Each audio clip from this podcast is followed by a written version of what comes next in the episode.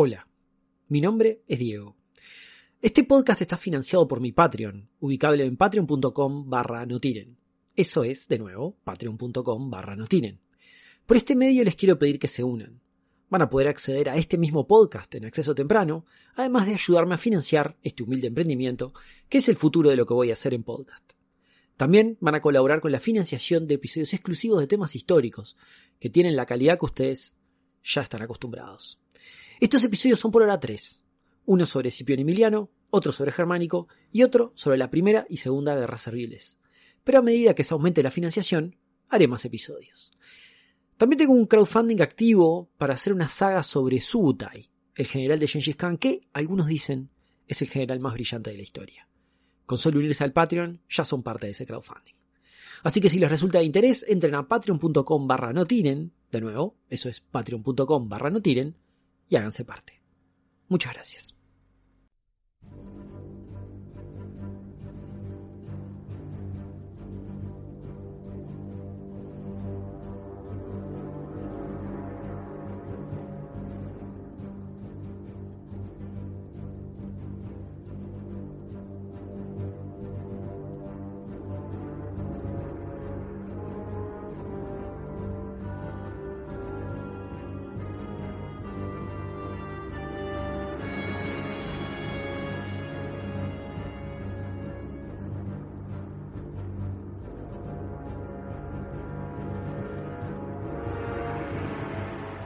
Si yo les pregunto, ¿qué es un samurái? Es probable que todos tengan una idea muy clara en su cabeza.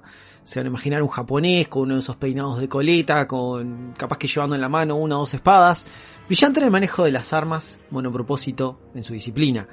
Digamos, parecido a los caballeros medievales europeos, pero de la otra punta del mundo. Y aún así, en su cabeza, estoy seguro que además tienen otras varias características que los distinguen.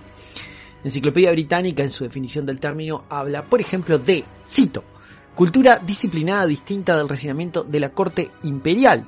Durante el periodo Muromachi, bajo la influencia del budismo zen, la cultura samurái produjo artes japonesas únicas que continúan hoy, como la ceremonia del té y el arreglo de las flores.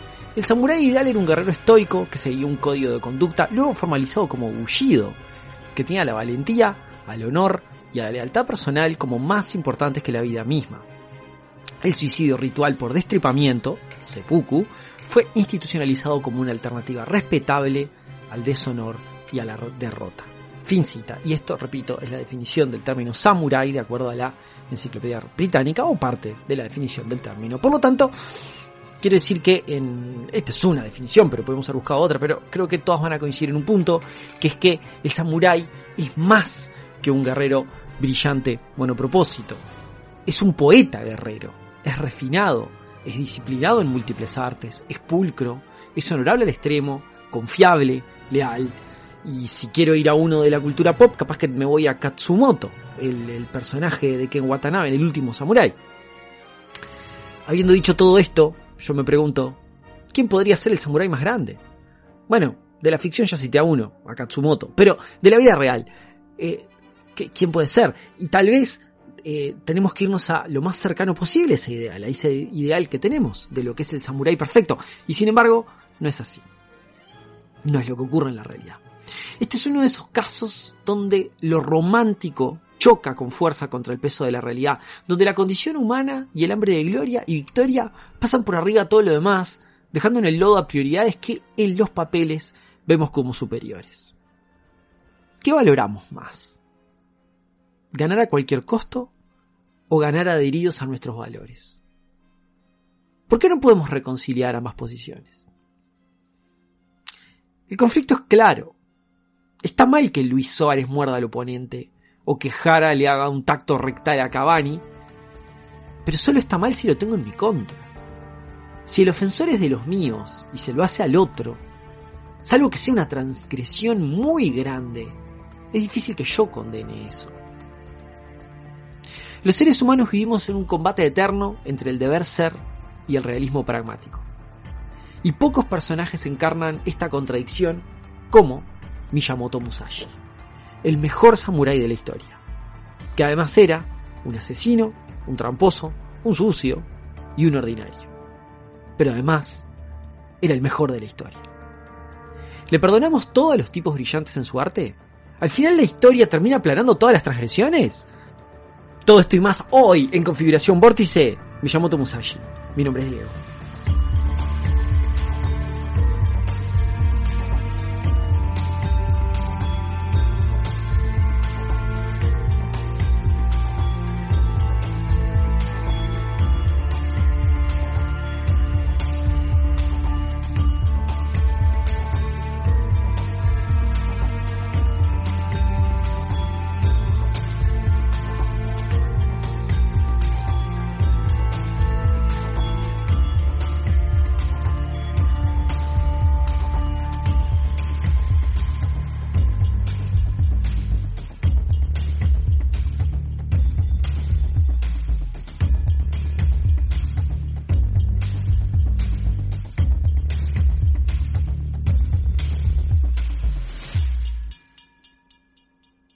Finales del siglo XVI, Japón.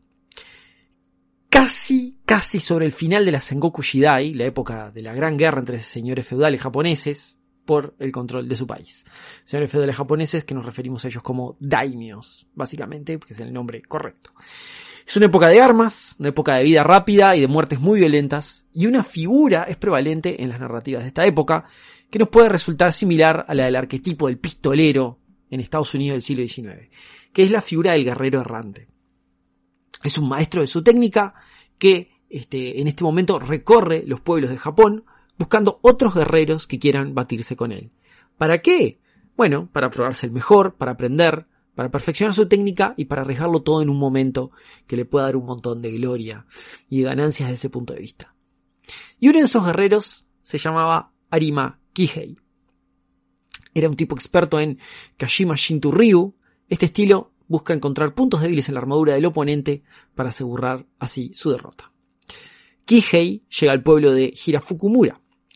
Busca sus mejores guerreros para enfrentarlos y derrotarlos. Llega con ese objetivo. Una actitud eh, complicada, porque este Kihei es arrogante, apresurado y francamente no es el mejor guerrero, pero pone un desafío público en algún lado pidiendo que estos guerreros o que este tipo de guerreros asistan. El desafío es un desafío escrito y el que quiere participar Sencillamente lo único que tenía que hacer era escribir su nombre debajo del texto, debajo del desafío. Para desdén de Kihei solo aparece un nombre. El nombre de un tan Shinmen Benosuke. Ok, es que lo que pasa es que nadie se atreve a enfrentar al gran Arima Kihei. Aún así, Kihei acepta el desafío de Benosuke, que, para gran sorpresa de él, este, cuando llega el momento del duelo, se da cuenta quién es este Benosuke, que llega al duelo. Y la sorpresa viene por el lado de que este Benosuke es un niño de tan solo 13 años. Y encima viene acompañado de un monje que está pidiendo disculpas por el muchacho y pidiéndole a Kihei, por favor Kihei, a pesar de que él te lanzó el desafío y a pesar de que lo aceptaste, no pelees con él y no lo mates. Kihei parece considerarlo porque, bueno, no, no hay mucho honor o gloria en matar a un muchacho que ni siquiera se puede defender. Por lo tanto, está dispuesto a retractar el duelo si el muchacho se disculpa a su vez por la insolencia. Lo que Arima Kihei no sabe es quién es este muchacho Benosuke. O mejor dicho, quién va a llegar a ser este muchacho Benosuke. Benosuke era el hijo de Shinmei Munisai, un maestro de armas y vasallo del señor Shinmen, castillo del señor, eh, perdón, señor del castillo de Takayama en la provincia de Mimasaka. Sabemos muy poco de la infancia del pequeño Benosuke, este, pero como con algunas figuras de su leyenda, su pasado con frecuencia se pierde en la neblina, por este motivo que sabemos tampoco. Sabemos que hubo algún tipo de crianza, este, algún tipo de problema en la crianza del niño, sabemos que se dudaba quién era su madre, si era la primera o la segunda esposa de Munisai, y el divorcio con la segunda esposa, la supuesta madre de Merosuke, lo deja en un lugar todavía más raro cuando la nueva esposa de Munisai parece que no se lo banca mucho. Entonces, en parte tenemos que un niño cuya maternidad no está clara y encima este un matrimonio nuevo que no lo favorece. Entonces, está en una posición muy rara Benosuke dentro de esa familia, pero desde pequeño se detecta que este es un niño con mucho potencial y que puede estar llamado a grandes cosas.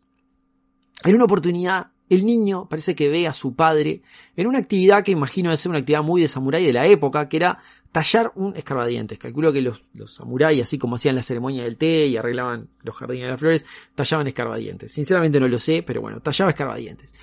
Cuestión que, viéndolo ocupado en esto, viendo a su padre ocupado en esto, en la talla del escarbadientes, el niño aprovecha la oportunidad para criticar sus técnicas marciales. Claro, calculo lo vio ahí y dijo, mira papá, vos en realidad me parece que no peleas tan bien, entonces este, te, voy a aprovechar este momento que estás distraído para contártelo y que no te enojes mucho conmigo. Pero no fue así, fue todo lo contrario. El padre se enfureció por la crítica, estaba, tallando el, el, escarbadientes y déjame tallar el escarbadientes en paz. Y entonces tomó la daga que estaba usando para hacer la talla del escarbadientes y la lanzó directo contra la cabeza de su hijo, entiendo que con intenciones mortales. El niño instintivamente, porque era un niño muy pequeño, la esquivó. Tan solo movió su cabeza y esquivó la daga de forma totalmente instintiva, mostrando unos reflejos este, totalmente excepcionales para lo que es su edad y el entrenamiento que tenía. La daga aterrizó con tanta fuerza que se clavó en un pilar cercano. Y el padre debe haber dicho, más acá. No es posible. Debe haber pensado algo así el padre, imagino, este, porque el padre era un consumado artista marcial. Entonces, aún más enfurecido por haber fallado el dagazo, el padre saca su espada corta y se la lanza con la misma intención de hacerle daño. Y el niño nuevamente esquivó el ataque.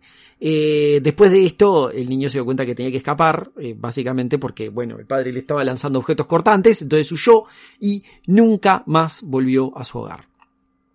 A la luz del paso del tiempo es fácil sabiendo quién es Benosuke y a qué llegó Benosuke, es fácil menospreciar la confusión del padre, porque Benosuke, luego sería conocido como Miyamoto Musashi y va a terminar siendo el samurái más grande de la historia. Después de este episodio, el padre rompe relaciones con el niño, que en este momento tenía 8 años. Vieron que yo además les había dicho que estaba en una situación complicada, donde la maternidad del niño no estaba clara y donde había una esposa nueva que no lo quería. Y bueno, sumado a este tipo de roces que estaba teniendo el padre con su hijo, lo que va a hacer es sacárselo encima. Lo va a mandar a estudiar a vivir con su tío, a un templo y este tío es el monje que habíamos mencionado antes, que es el que lo va a acompañar al duelo con Arima Kihei y es el que va a pedir disculpas con él para ver si puede salvar su vida por la afrenta de haber desafiado a duelo a un gran maestro de armas. Pero todavía no estamos en ese punto. Estamos en el punto donde Benosuke pasa años estudiando hasta el momento de este duelo con Kihei, que está a punto de enfrentarse al samurái más grande, pero en realidad no lo sabe. Y entonces el monje sale y empieza a pedir disculpas en nombre del muchacho para hacer el entuerto. No, es un muchacho de 13 años que sabe el de la vida, por favor perdónelo, hay mucha grandeza en perdonar, déjelo en paz. Quién sabe, algo así le debe haber estado diciendo. Pero en lugar de esperar a que su tío terminara de hacer las, este, de, de, expresar las disculpas, el Musashi de 13 años le grita a este hombre. Cito, ¡Vos sos Kihei! ¡Vamos a pelear! Fin cita. Y corrió hasta Arima Kihei armado tan solo con un palo de madera. El palo de madera no es un palo normal, no es un palo que encontró tirado y tampoco es un palo de escoba, entiendo que es un boken, aunque las fuentes no son muy claras con respecto a qué tipo de arma era. El boken va a ser un constante en toda esta historia, así que recuérdenlo, el boken básicamente se trata de un palo este, de forma y talla similar al de una espada, diseñado para practicar. Pero aún así, al tener peso y rigidez en manos de un artista marcial, eh, digamos, peligroso, puede ser eh, efectivamente mortal. Imagínense que tiene el peso de una espada y bueno, y es de madera después de todo. Entonces no te cortará, pero te puede partir la cabeza al medio lo mismo. Entonces, Musashi corre con este Boken hacia Kihei después de gritar eso y trata de darle un golpe a Kihei con el Boken, este, y efectivamente, este, baja un golpe que Kihei va a responder, este, con su espada. Ambos, o sea, Kihei va a contestar al, golpe que lanza Musashi con la espada, y, este, entiendo que no llegan a chocar porque Musashi se ha acercado tanto en su imprudencia para golpear a Arima Kihei que queda demasiado cerca a causa de su carga. Por lo tanto, ninguno de los dos puede golpear al otro de forma efectiva. No, les da el alcance para poder darse un golpe bueno con la espada. Entonces ambos quedan con espadas trancadas, forcejeando cara a cara en una escena que podemos imaginar, este, que hemos visto decenas de veces en animes o en este, películas y series de televisión. Entonces, en ese forcejeo cara a cara con las espadas cruzadas, uno contra el otro, lo que Musashi hace es suelta el Boken, lo suelta, aprovechando, digamos, haciendo un, aprovechando la inercia de este a su favor, pero no solo lo suelta, sino que además se tira al piso, ¿no? Y entonces con el con Kihei yendo hacia adelante, totalmente desbalanceado por la inercia, lo que Musashi hace es lo toma por las piernas con los hombros y lo tira al piso de cabeza. Con Kihei en el piso recuperándose, lo que Musashi va a hacer es tomar su Boken de vuelta, saltar encima de Kihei y darle uno, dos, tres, cuatro golpes sobre su cabeza, hasta que al final le da 15 golpes sobre su cabeza. Y cuando termina esta operación, Arima Kihei, maestro de armas, guerrero errante solitario, está muerto.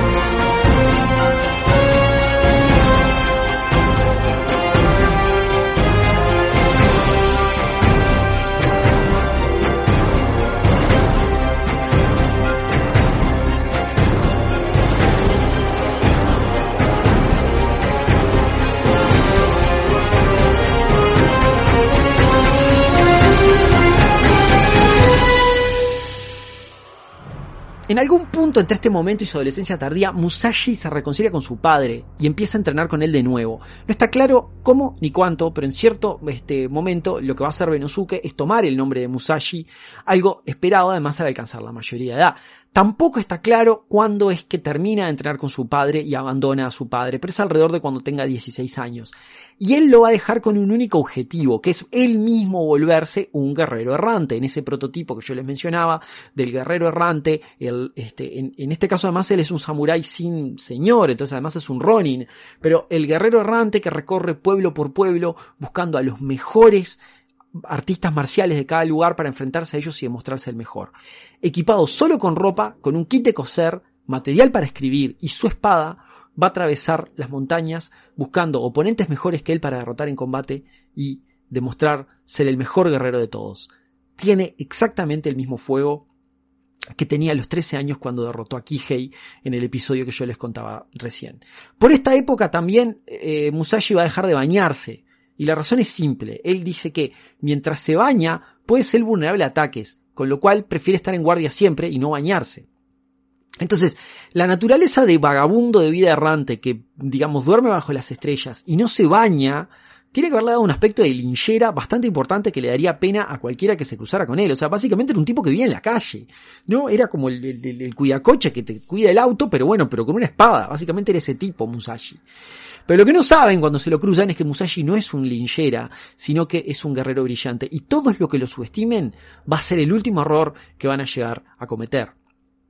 Sabemos que es el año 1599, porque un año después, o sea, sabemos que es ese año cuando él hace esto y se convierte en un guerrero errante, porque un año después, en el año 1600, Musashi va a participar de la batalla de Sekigahara, la batalla que va a terminar con la Sengoku Shidai, de la cual ya hemos hablado en otros podcasts y mencionábamos hace un rato. Musashi va a terminar estando del lado perdedor de la batalla de Sekigahara y no hay mucho para comentar de su participación, salvo que después de lograrla, después de tenerla, va a volver a la vida del guerrero errante. En 1604, con 21 años, va a llegar a Kioto con el objetivo de enfrentarse a un clan entero de espadachines legendarios. Él, como les decía, él como con, su objetivo de guerrero errante, él está buscando los mejores oponentes para derrotarlos y así él ser el mejor guerrero. Entonces, se entera de la existencia de este clan de espadachines y lo va a enfrentar. Y es el clan Yoshioka, de larga tradición marcial, habían sido los entrenadores del shogun por cuatro generaciones. Los representantes actuales del clan Yoshioka eran hermanos, eran los hermanos Seishuro y Denshichiro, que tenían fama sin precedentes a tal punto que eran los llamados los hermanos Kempo, que era un honorífico que usaba la familia. Larga historia de por qué les decían los hermanos Kempo y no viene el caso, pero bueno, era un honorífico y punto. ¿Ah? Y eran, tenían tanta fama que habían ganado esta especie de título este, honorífico. Musashi, el vagabundo, entonces llega a Kioto y desafía a Seiyuro, el líder del clan. Y Seiyuro acepta. Uno se puede preguntar por qué acepta Seiyuro, qué tenía Seiyuro de ganar de una pelea contra un vagabundo aleatorio cualquiera. Pero sucede que la generación anterior de ambos clanes, o sea, el padre de Musashi, Munisei, representando a ese clan, a su clan propio, se había enfrentado en duelo amistoso a el padre de este Seiyuro, en duelo amistoso a pedido del shogun, para ver cuál técnica era mejor. Y el padre de Musashi había vencido al padre de Seiyuro. Entonces, esta era una oportunidad de Seiyuro de enmendar una mancha del pasado, de enmendar algo que no había salido del todo bien, y también la oportunidad de Musashi de hacer fama, derrotando al espadachín más famoso de Kyoto. Musashi no necesita tener esta pelea. Y eso me, resulta muy interesante y quiero que nos metamos también en el mindset, en, la forma de pensar de un guerrero errante. Pero Musashi no precisa tener esta pelea. Estos tipos no son sus enemigos reales y él no tiene nada material para ganar. Esta pelea es puramente por prestigio, es una pelea por medirse, es simplemente por saber quién es el mejor. Dicho y planteado de forma más adolescente, quitándole el glamour, y es el ejercicio que me gusta hacer hoy, es un concurso de ver quién hace pis más lejos, pero un poco más romántico y más violento. El duelo se hace en las afueras de un templo, y era un duelo acordado a un solo golpe. El primero que diera el golpe ganaba. Seiyuro formado con una espada, pero Musashi no aparece. Está Seiyuro esperando y Musashi no aparece, y no aparece, y no aparece. Y esto fue estresando muy de a poco a Seiyuro, ya que era una gran rotura de protocolo. Los samuráis no llegan tarde a las citas. Pero los minutos pasaban y pasaban y pasaban, y Musashi no aparecía. Y Seiyuro, imagino, estaría pensando que el vagabundo en realidad era un cobarde por no presentarse, cuando, de la nada, aparece Musashi. Y Seiyuro, enojadísimo, pide para iniciar el combate porque está furioso de todo lo que ha tenido que esperar. Pero ¿qué ocurre? El enojo nobla el juicio de Seiyuro y entonces fue derrotado casi instantáneamente por un golpe del Boken de Musashi, que de vuelta formado con un Boken. Como el duelo era a un solo golpe, Seiyuro salvó la vida. Musashi no pudo repetir su episodio de golpearle 15 veces en la cabeza hasta partírsela como había hecho a los 13 años. Pero la humillación de Seiyuro fue tan grande que, después de sanar de la enorme conmoción generada por el maderazo, que fue realmente muy grave, se hizo monje e imagino que nunca más tomó las armas. Y acá, además del Boken, vemos la segunda de las firmas de la actitud de Musashi. Además del Boken, además de ser un guerrero errante y además de ser un mugriento en realidad. Que es desestabilizar la psicología del oponente con sus acciones, con su aspecto, llegando tarde, con modos campestres muy ordinarios para gente de la ciudad y aplicando trucos que son muy poco de samurái. Que el samurái es un guerrero honorable que no hace trampa. Musashi, al comportarse de forma opuesta, desestabiliza a sus oponentes, los derrota en guerra psicológica y de esta forma tiene una ventaja cuando los enfrenta. Ahora, sabiendo todo esto, el hermano de Seiyuro, Denshichiro, no iba a dejar pasar esta afrenta y reta a duelo también a Musashi. Denshichiro era extremadamente fuerte y también luchaba con una espada de madera, pero, a diferencia de la espada de Musashi, esta estaba afilada en una de las puntas. Entiendo que sería una espada con punta y que podrías traspasar a alguien con ella. Acordaron luchar fuera de la ciudad. Y Musashi nuevamente repite el truco de llegar tarde, lo cual llena de ira al segundo hermano Kempo. Pero, después de que llega, apenas ocurren unos, segundos de que Musashi hubiera llegado, Denshichiro nuevamente, como tantos otros que se enfrentan a Musashi, como ya veníamos contando, ataca sin pensar poseso totalmente por la ira por haber sido desestabilizado por la llegada tarde. Y Musashi ni siquiera tuvo que desenvainar su propia espada o su propio boken, no sabemos este, no sabemos qué, llevó en esta ocasión, o por lo menos yo no lo sé. Este, Musashi lo único que hizo fue, cuando Denshichiro cargó contra él, lo que hizo fue, esquivó su carga, le saca de las manos la espada al miembro del clan Yoshioka, y lo apuñala con la punta afilada de la propia espada que tenía Denshichiro. El duelo dura instantes. Y así, la cuarta generación del clan Yoshioka, ese legendario clan que era entrenador de los Shogun, este, los hermanos Kempo estaban desintegrados totalmente, porque uno estaba muerto y el otro no iba a volver a pelear nunca más. Pero la quinta generación, la que venía después, enterada de todo esto, juró venganza. Así que Matashichiro que era el hijo de Seiyuro, retó a Musashi a duelo para vengar a su familia. Pero esto, Matashichiro, tal vez más joven, tal vez más imprudente, no lo reta a un duelo real, sino que le tiende una trampa. Matashichiro lleva a más de 100 hombres al lugar del encuentro con espadas, con lanzas, con arcos y flechas. Esto, esto de que él en realidad era una trampa, era harto sabido por todos los participantes. No, es tan fácil mantener el secreto de que vas a ir con 100 hombres a un ejército prácticamente a pelear contra uno solo, entonces el rumor se había corrido por la ciudad.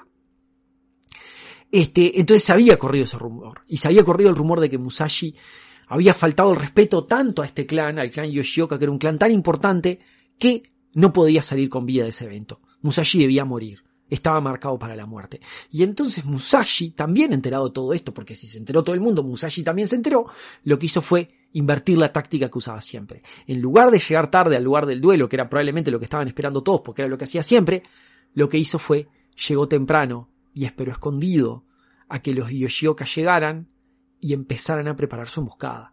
Les ganó de antemano. Y entonces mientras los Yoshioka preparaban la emboscada y todavía no estaban listos para pelear y elegían lugares para esconderse y tendían trampas, Musashi los observaba y esperó a que estuvieran totalmente distraídos y en ese momento estaban vulnerables. Y ahí Musashi salta a la vista de todos y grita, cito, ¿acaso los hice esperar? Y ahí corre hasta Matashichiro y lo asesina tan solo de un golpe de espada sin que sus hombres pudieran hacer nada.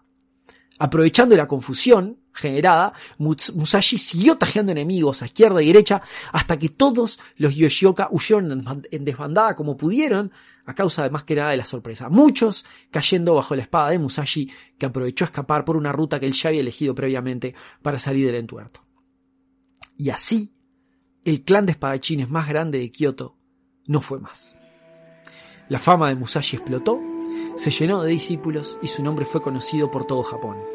Pero él no quería discípulos. Él lo que quería era seguir yendo de ciudad en ciudad buscando el siguiente desafío.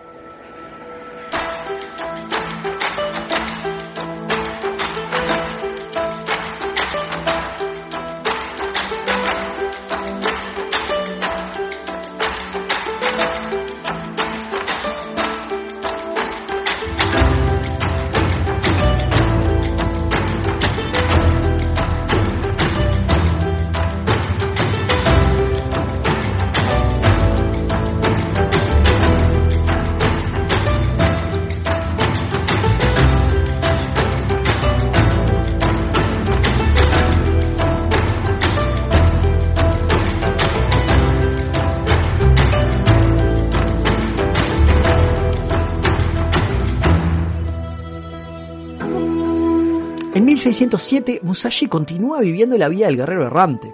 En pasaje por Iga, encuentra un hombre conocido como Shishido. No se sabe más de este Shishido, excepto que era un maestro indiscutido de la Kusarigama, un arma favorecida por los ninjas. Es una especie de predecesor del gancho de Scorpion. Eh, lo que consiste el arma es, una especie de hoz fija, fija, este, fija sujeta a, a una cadena que tiene una pesa en el otro extremo. Y entonces para usarla, para usar la Kusarigama esta, lo que haces es revoleas la cadena, revoleas la cadena con la pesa y este, le, haces que gane mucho impulso con el revoleo y se la tirás al adversario. Supuestamente esa cadena con la pesa lo que va a hacer es funcionar como una especie de boleadora y lo va a atar de alguna forma, o le va a atar los brazos, o le va a atar las piernas, o le va a desarmar, le va a hacer algo de eso, pero finalmente con él este, enredado en la cadena lo que se hace es se lo trae cerca para rematarlo con la hoz que está en el otro extremo de la cadena. Es un arma ingeniosa, es un arma efectiva, es un arma también muy difícil de usar, salvo por los grandes maestros de este, los grandes maestros marciales de esta arma, como eran por ejemplo los ninjas. Escuchando las leyendas de este Shishido, que era un maestro de esta arma tan difícil de manipular, Musashi lo desafía en combate. Shishido no era enemigo de Musashi, Shishido no se oponía a Musashi, Shishido no le había hecho nada a Musashi. De nuevo, este es otro concurso de ver quién hace más lejos. Rodeados de los discípulos de Shishido, ambos hombres inician un combate. Después de unas idas y vueltas, Shishido logra enredar la espada de Musashi con la cadena y bueno, enredado ya está, es lo único que digo, entiendo que Musashi estaba al borde de la muerte, iba a ser el final para él, dado que era la forma en la cual exactamente funcionaba la Kusarigama, era el objetivo de usar la Kusarigama, enredar a alguien para después matarlo con la hoz. Shishido da un tirón y lo desarma. La katana de Musashi sale volando por los aires, pero entonces Musashi hace un movimiento tan rápido como el que usó en el pasado para esquivar el dagazo del padre, y lo que hace es saca la espada corta que tiene, el wakizashi, y se lo lanza por el aire, atravesando el pecho de Shishido antes que éste pueda aprovechar que su oponente está desarmado. Esta es otra de las firmas de Musashi. No vamos a hacer tanto énfasis en esta, pero es la habilidad para lanzar armas cortantes como si fueran misiles. Uno de sus discípulos menciona que Musashi podía atravesar un durazno que fuera arrastrado por el río tan solo con un cuchillo. Los discípulos de Shishido, en venganza, atacaron al linchera, pero este los rechazó con mucha facilidad y escapó para seguir errando por las montañas en busca de nuevos desafíos.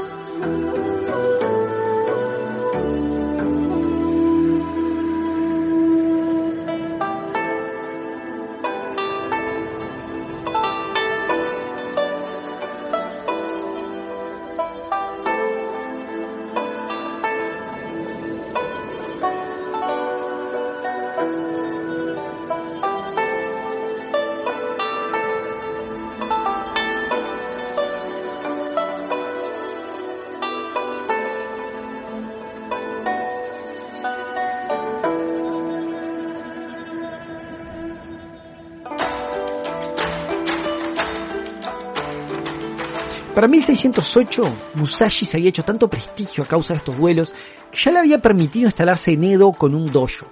Había dejado la vida del guerrero errante de forma temporal, pero seguía siendo un muriente importante y, bajo todo tipo de estándar samurai, era un ordinario completo. Un día en el dojo se apareció un tal Muso Gonosuke.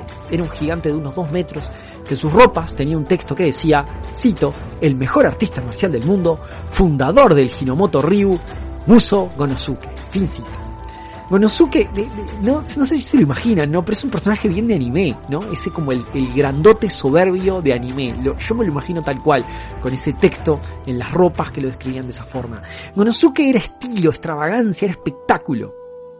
Faltaba ver si también además de todo eso era sustancia. Y uno pensaría que sí, porque venía acompañado de seis discípulos. O sea, una persona que puede juntar discípulos claramente no es solo bravata. Y entonces llega pidiendo un duelo con el gran Musashi y sin darle muchas más vueltas, uno de, este, después de pedir el duelo, uno de los discípulos a Muso Gonosuke le arrima un boque gigante y Musashi, bueno, viendo que ya el hombre ya está armado, acepta, pero este, lo, agarra muy rápido, ¿no? Es como que es todo muy intempestivo. Entra este Gonosuke y dice, quiero un duelo, y le arriman un boken, y bueno, Musashi acepta, pero no tiene mucha oportunidad de armarse rápido. Entonces, como arma, agarra un tronco quemado de un fuego cercano. Estamos hablando de un tipo con un boquen gigante peleando contra uno que tenía un pedazo de leña de un asado.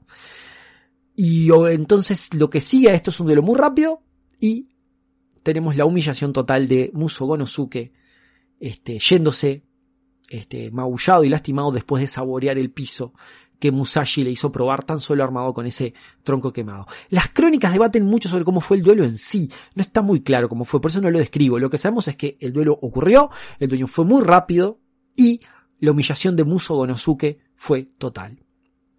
Y este duelo, este duelo tan terrible que había tenido con este Musashi, que lo había derrotado tan solo con un tronco quemado, torturó a Gonosuke mucho tiempo. En sueños, a él se le apareció la imagen del reflejo de la luna en el agua que a la vez se encontraba con un tronco. Tal vez un tronco parecido con el cual él había sido humillado. Gonosuke entendió que lo que esto quería decir, que esta imagen lo que quería decir, era que el arma definitiva, que digamos, el arte marcial definitiva va a estar liderada por un arma definitiva, y que esa arma definitiva era un bastón de combate. Un bastón de combate que él va a imaginar o, adoptar, porque no me queda claro si él lo crea o no, eso no me queda del todo claro. Este, pero va a ser un bastón de combate de un metro treinta de longitud que se llama Ho. Es como el Bo de Donatello, pero más corto. ¿Ah? Imagínense, acuérdense del Bo de Donatello, bueno, este es el Ho, es como el Bo, pero más corto. Y la luna en el agua lo que era, era el pecho del enemigo. El tronco era el Jo atravesando el pecho del enemigo, que era la luna. Ese es el sueño que él tuvo. Entonces él se imagina todo esto, dice el arma definitiva es el Jo y el Jo es el que puede atravesar el pecho del enemigo. Esto lo va a llevar a desarrollar un estilo de combate llamado Shindo Muso Ryu, que es un estilo de combate utilizado hasta el día de hoy y que Muso Gonosuke creó basado en su experiencia con el mal duelo que tuvo con Miyamoto Musashi. Obviamente Gonosuke no desarrolló el Shindo Muso Ryu así nomás. Lo que tuvo que hacer fue cambiar su estilo de vida y entonces para eso se fue a vivir un monasterio shintoísta donde entrenó por días y días y días hasta perfeccionar la técnica de este estilo que había desarrollado. Pero además dejó la vida del espadachín soberbio y se pasó la vida en reclusión dedicado solo a su propósito de perfeccionar su arte como experto en, en lo que son artes marciales. Particularmente le obsesionaba una técnica que utilizaba Musashi de bloquear con dos espadas poniéndolo en forma de X. Parece que Musashi había desarrollado, había desarrollado una técnica donde para bloquear cruzaba las dos espadas, peleaba con una espada en cada mano. Él inventa de hecho una, una técnica para luchar con dos espadas y hacer su estilo firma. Y él parece que trancaba estas dos espadas en forma de X para bloquear golpes. Y eso le obsesionó mucho a Muso Gonosuke y él trabajó así en formas este, y en técnicas para evitar este bloqueo y finalmente así poder derrotar a Musashi. Y después de mucho tiempo, cuando perfecciona su Shindo Muso Ryu, Gonosuke cree haberlo logrado. No está claro cómo, pero Muso Gonosuke y Musashi tuvieron un segundo duelo, donde Gonosuke ha dejado su soberbia y ahora sí aplica estas técnicas mejoradas. Lamentablemente de nuevo no está claro cómo fue el duelo en sí, pero aparentemente terminó en empate. Fue el único empate en la carrera de este Miyamoto Musashi. Y de hecho no tiene derrotas. Es un samurái que nunca perdió un duelo. Hay un mito de que perdió un duelo contra este, un maestro, pero es un mito, no es cierto. Y este fue el único empate en la carrera de Musashi. Otra cosa llamativa, que bueno, es lógica si lo vamos, este, si lo deducimos del hecho que fue un empate, pero es llamativo que ambos adversarios conservan su vida.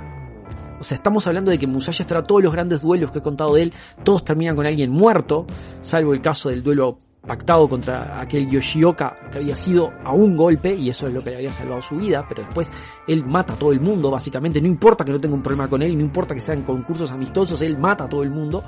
Bueno, Muso Bonosuke y Musashi salen con vida de acá. Yo lo que entiendo es que, claro, claramente las técnicas de bastón de Muso Bonosuke tienen que haber funcionado. Y tiene que haber habido un respeto tal entre ambos oponentes este, que este, se perdonan la vida. Pero no solo eso, sino que además se buscan de vuelta para tener un segundo enfrentamiento, algo que no es tan habitual. Se buscan para un segundo enfrentamiento, se conceden un duelo y después finalmente no deciden matarse entre ellos.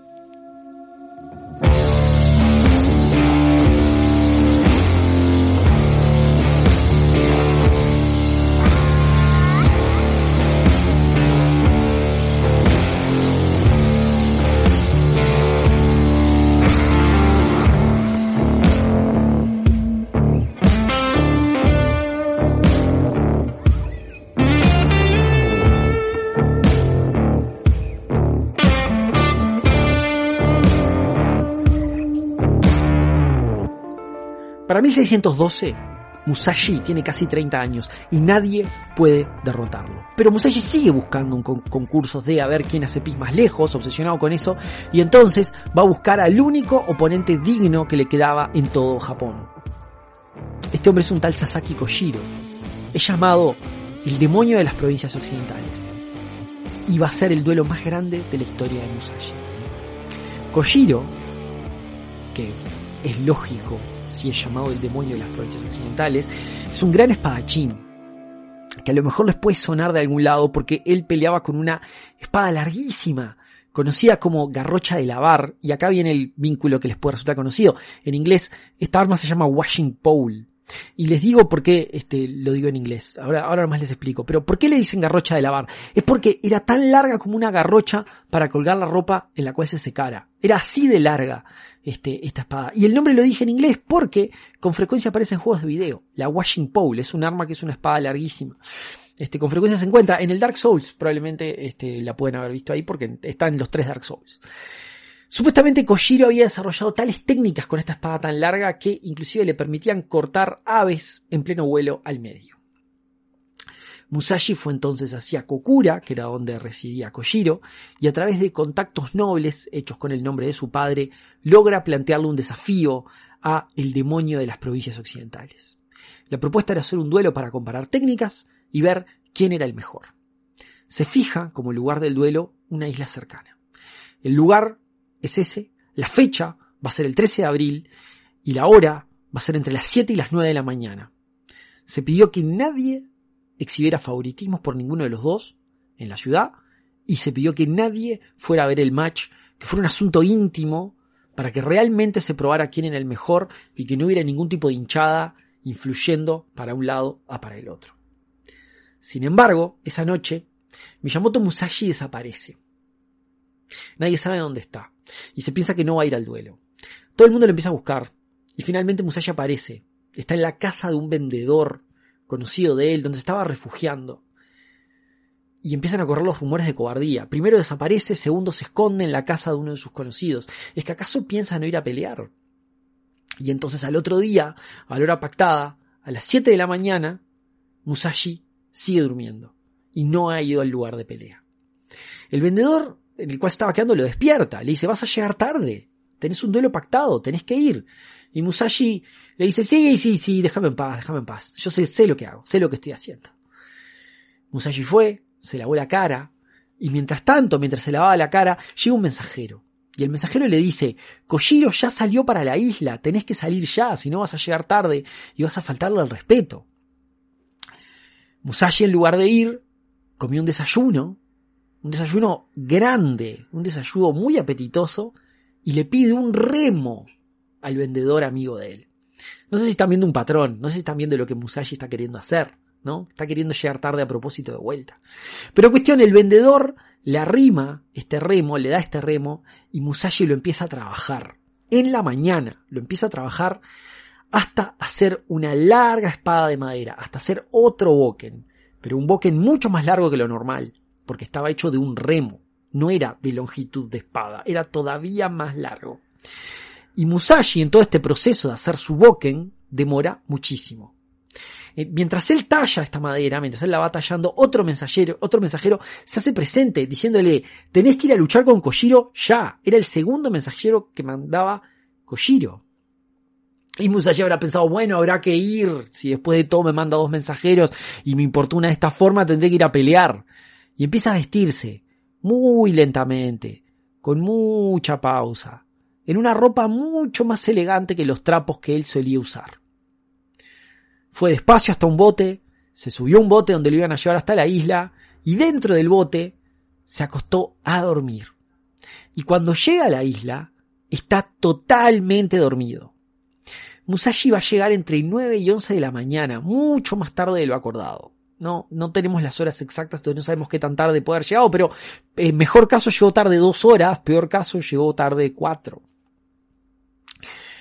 Musashi, eh, cuando llega a la isla, se despierta, acto que Kojiro interpreta como, de vuelta, una gran falta de respeto, porque eh, después de todo se va a al duelo más grande de su vida, y en lugar de estar alerta está durmiendo como no dándole importancia, con un desdén total. Entonces Musashi se despierta y avanza despacio hacia Kojiro sin ningún apuro. A diferencia de Musashi, Kojiro corre hasta Musashi y lo rezonga a los gritos diciéndole que esto es una falta de respeto y que él había estado esperando hasta la hora pactada y que nadie se esperara al gran demonio de las provincias occidentales. ¿Esto es cobardía? le pregunta. Pregunta, ¿esto es cobardía? ¿Es que no te animaste a venir? ¿Demoraste cuatro horas en decidirte? Musashi ignoró los insultos y se puso en guardia con su espada de madera. Kojiro, indignado, desenvaina su garrocha de lavar y tira la vaina al agua, de la furia que tiene. Y en este momento, Musashi dice una frase demoledora que pasa a la historia. Le dice lo siguiente, cita, ya has perdido, Kojiro. ¿Acaso un ganador tiraría su vaina? Fin cita. Claro, Kojiro, eh, lo hace con la intención de demostrar que quiere pelear hasta la muerte, que va a pelear hasta la muerte, que, no tiene, que la pelea no tiene retiro alguno.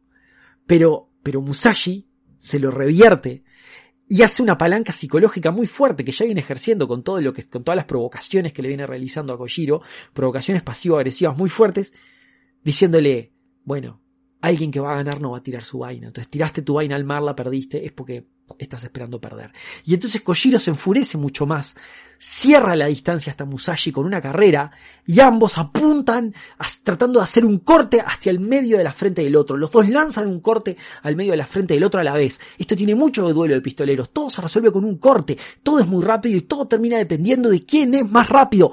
Ambas armas bajan en un instante y después de que bajan, Ambos espadachines quedan en pose, brazos fijos, alguno impactado, pero no está claro cuál, quietos por un instante.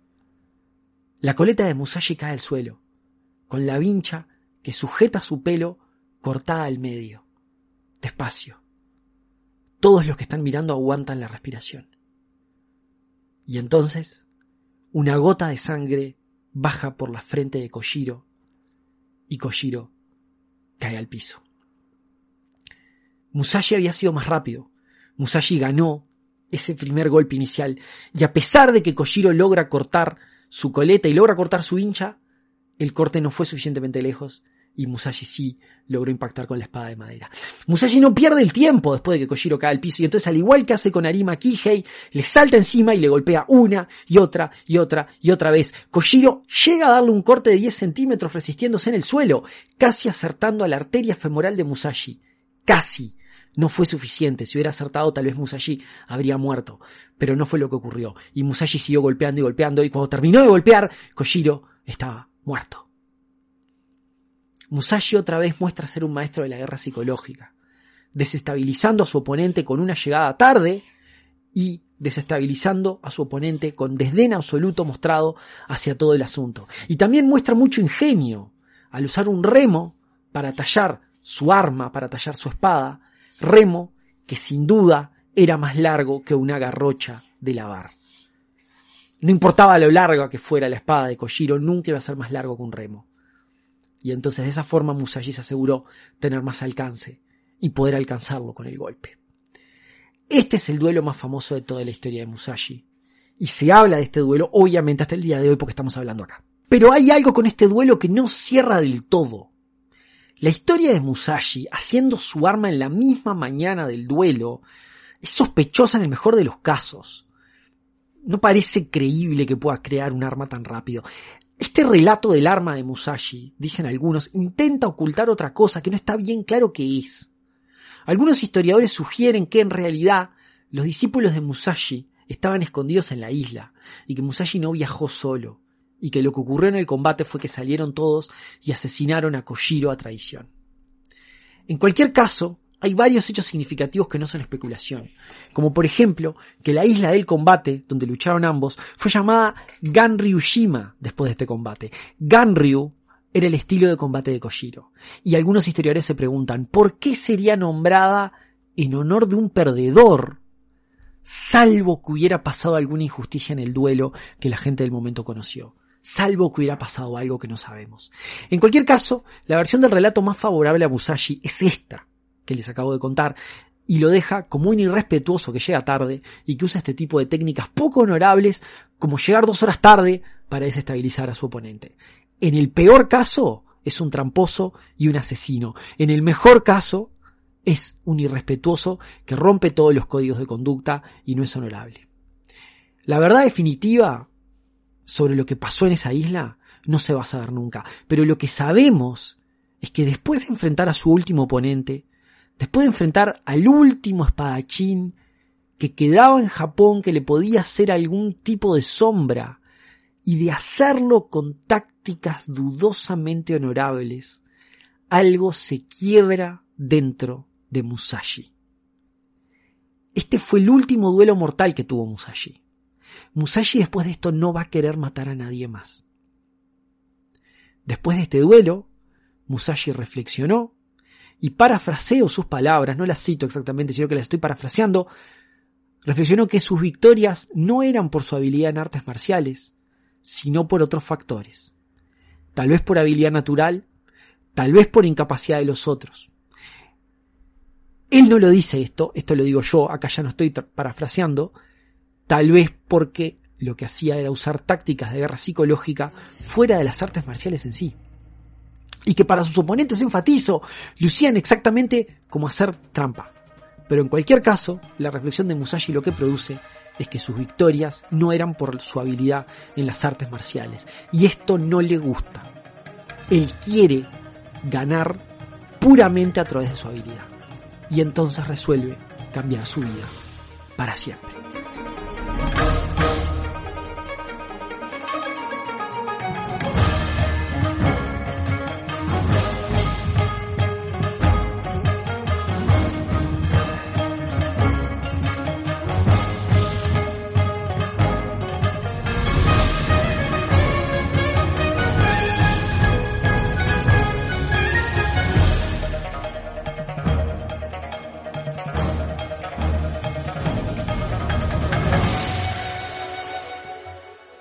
Musashi entonces, marcado por el duelo con Kojiro, deja la vida del espadachín errante para siempre. Pero a pesar de esto, su estatus en la historia ya está asegurado. Va a ser considerado un Kensei o un santo de la espada de Japón. Y va a ser considerado además el mejor espadachín de la historia japonesa. Y ya lo he dicho, el mejor samurái. Va a participar del asedio del castillo Osaka, de vuelta al lado perdedor, en el cual el clan Toyotomi va a ser totalmente destruido. Le gustaban los lados perdedores, se ve a Musashi, este, no era bueno para elegir lados en las guerras definitivamente.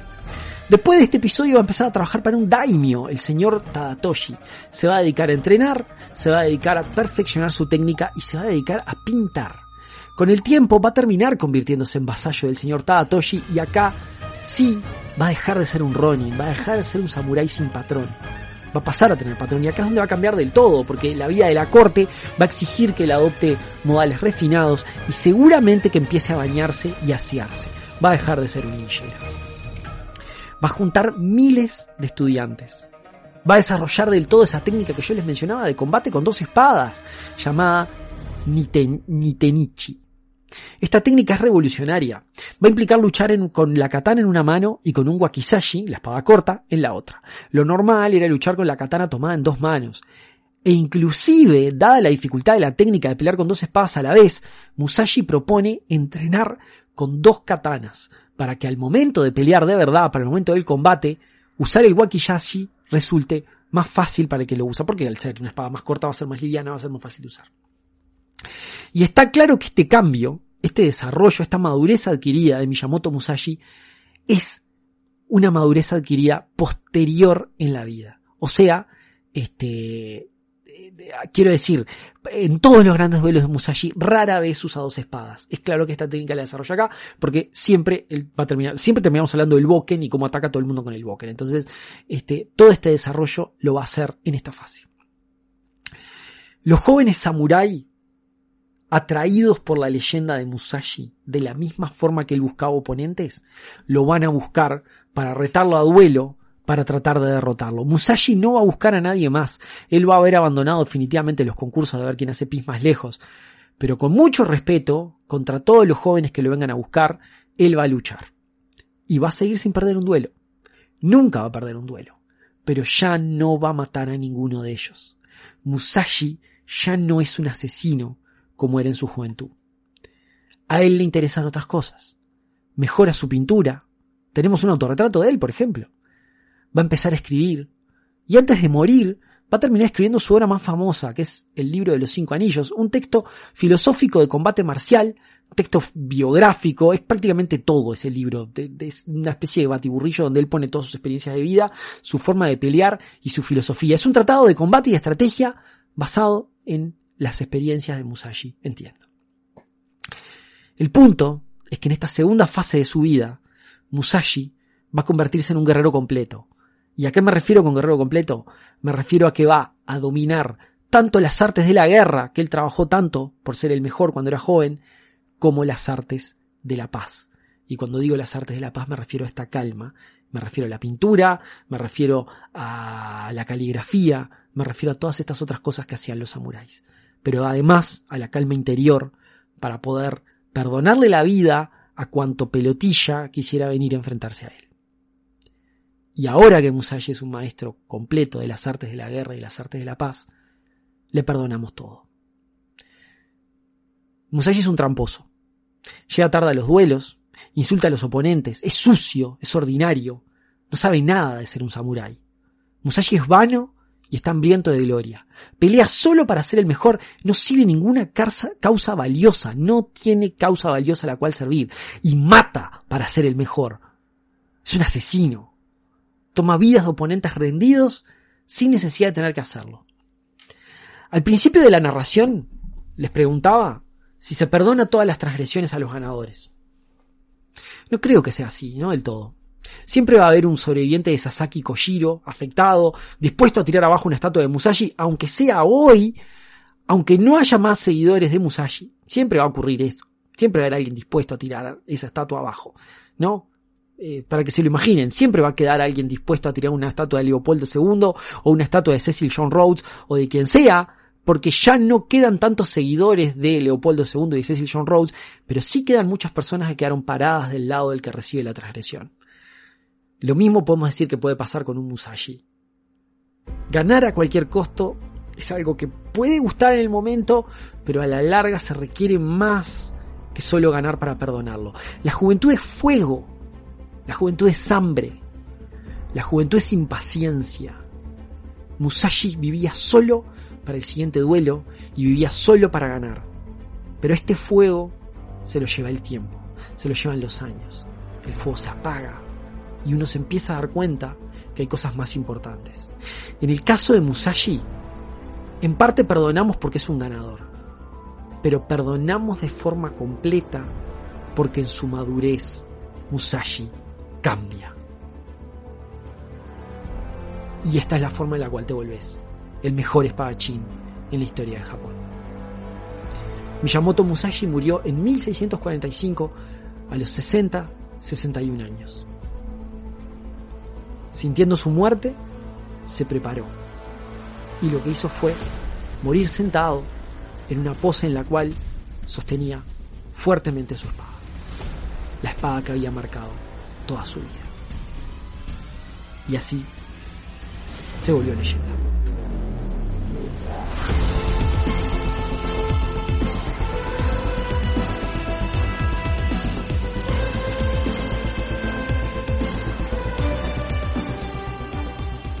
Vamos a las fuentes.